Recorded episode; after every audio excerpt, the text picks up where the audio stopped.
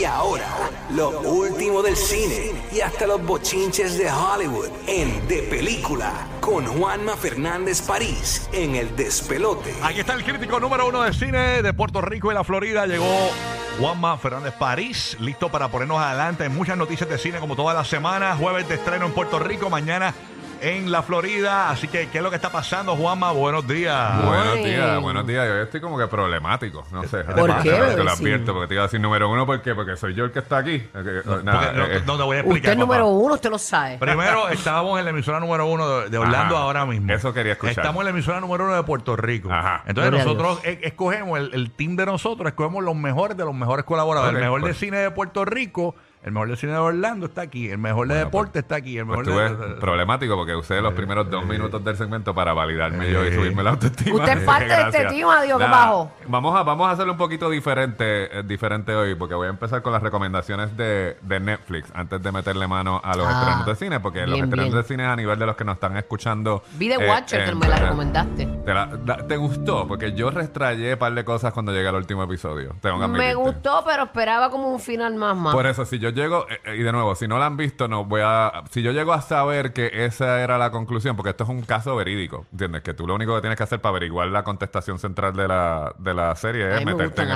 inter- en- en internet. O Pero- sea que no va más. Pero después No hay una- de tan- no hay otra no, parte. no va más, porque lo que pasó con el caso fue lo que pasó Ajá, con el caso. pero no que dice que quiero- es limitada la serie, pero eso, obviamente sí, no, es- sí. sí es real. Pero yo, yo, Este- yo creo que yo, yo, yo sí creo que Bulbo haga esa pregunta porque ella se quedó esperando Titanic 2. tú ¿sabes? Sí, Fíjate. de Hay un- verdad. Yo pensé un- que iba a ser como que la casa no de SpongeBob no o te la algo. garantizo, no te la garantizo porque James Cameron está ocupado como con cinco secuelas de Avatar, pero en Ya, YouTube hay un trailer de, de Titanic 2 que quizás te mate esa, Avatar, esa tiene que venir dura, Avatar, Sí, eso ya mismito. Pero nada, eh, lo que iba a decir es que continúa Black Adam en el tope de la taquilla para aquellos que están esperando porque esta semana no hay, no hay estrenos de cine.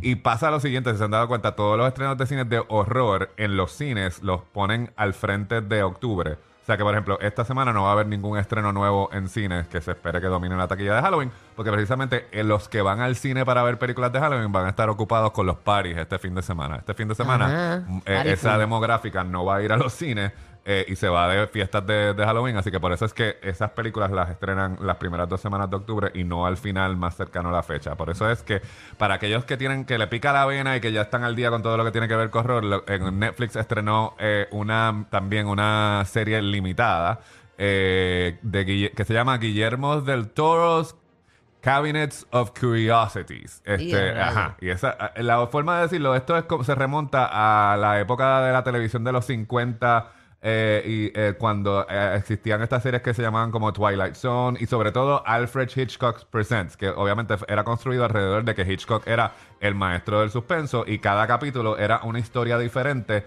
que bregaba con algún tipo de historia de suspenso. Pues aquí, efectivamente, Guillermo del Toro, en cada capítulo hace una presentación. Él seleccionó a estos directores que él piensa que son buenos dentro del género de horror.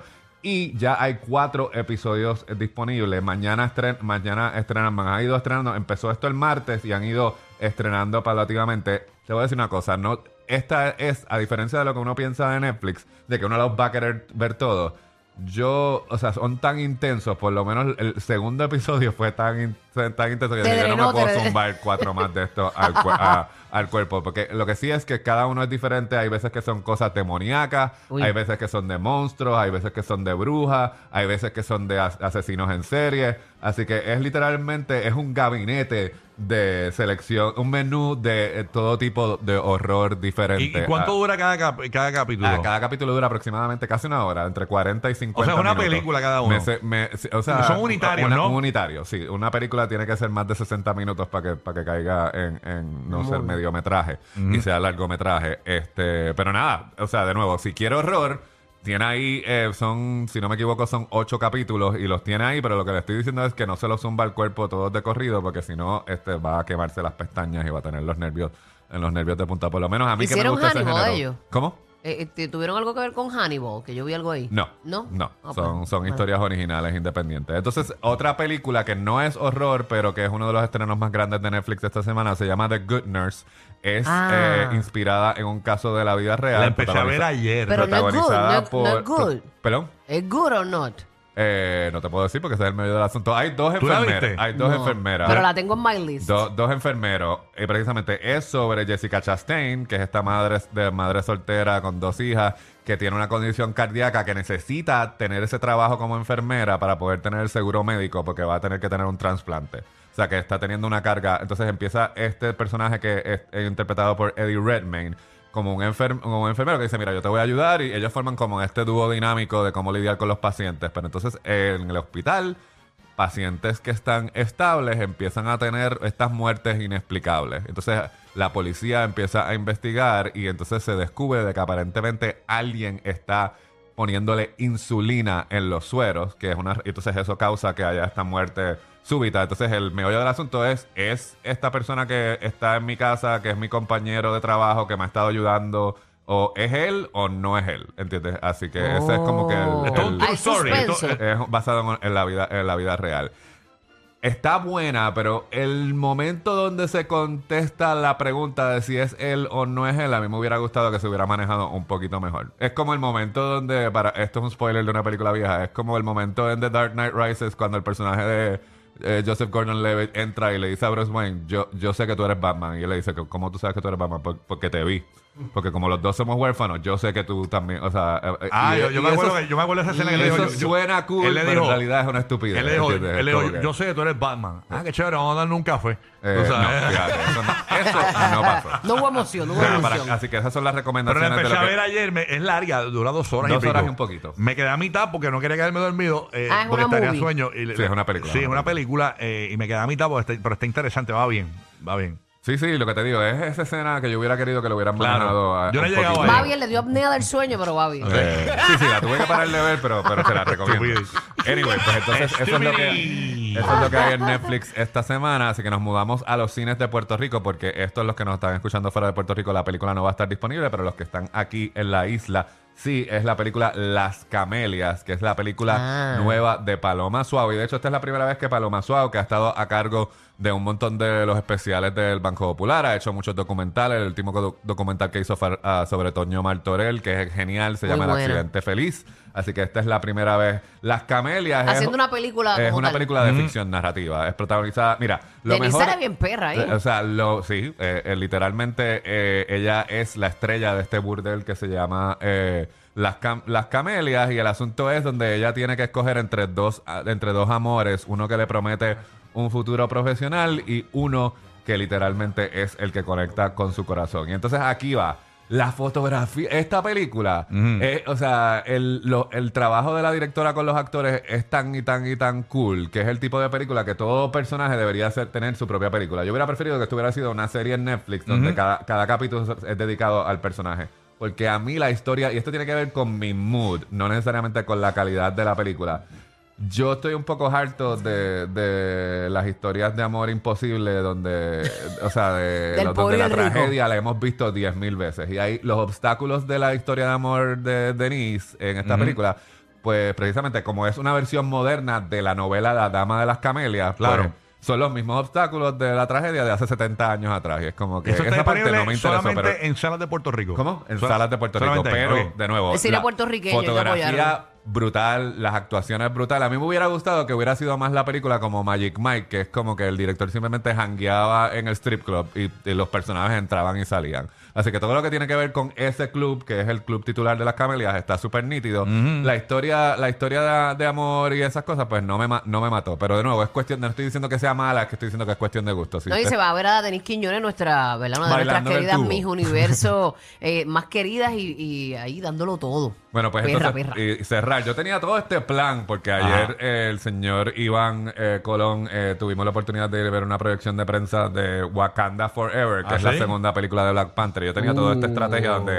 él, él iba a leer mi reacción y yo iba y que yo iba a leer la de él, pero él no está porque está no se está No él vino No, no hoy, se siente pero eh, bien, no, se bendito. siente, después, no se ahorita. siente bien, pero lo que voy a decir es que anoche fue anoche fue la premier, así que el, el embargo de yo ahora mismo no me puedo poner a explicar por qué yo estoy reaccionando de la forma que estoy reaccionando porque no puedo re- no tengo permiso del estudio, es un acuerdo de reseñar la película, pero si entra a mi cuenta de Instagram Juanma Oh. París cine.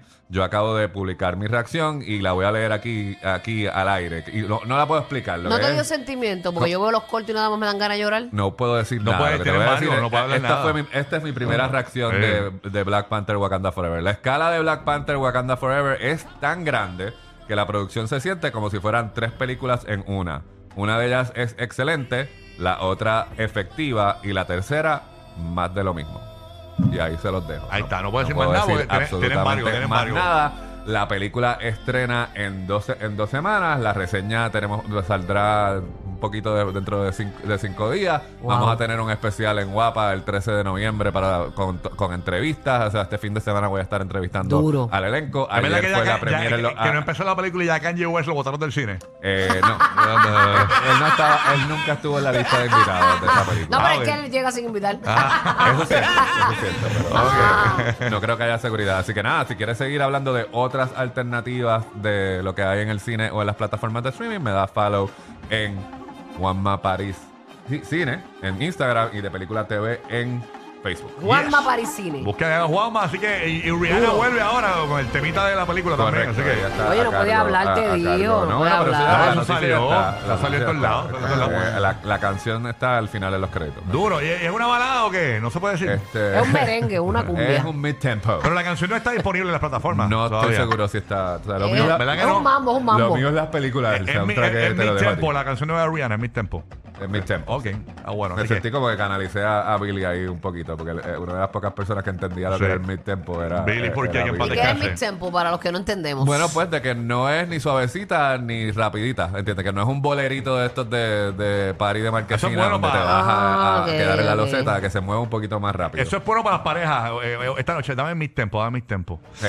Tú sabes. Y con eso, Ok, Gracias, término Juanma. medio, término medio. Gracias, Juanma. Pendiente, escúchanos a partir de las 9 y 10 de la mañana porque tenemos tus boletos para Raúl Alejandro Gorillo en el Amway Center Orlando. Así que bien pendiente aquí el despelote para que ganes. Estamos ready. Vamos a meterle a esto el musicón. Esta es la número uno en tu radio. Don Omar, Lil Jon.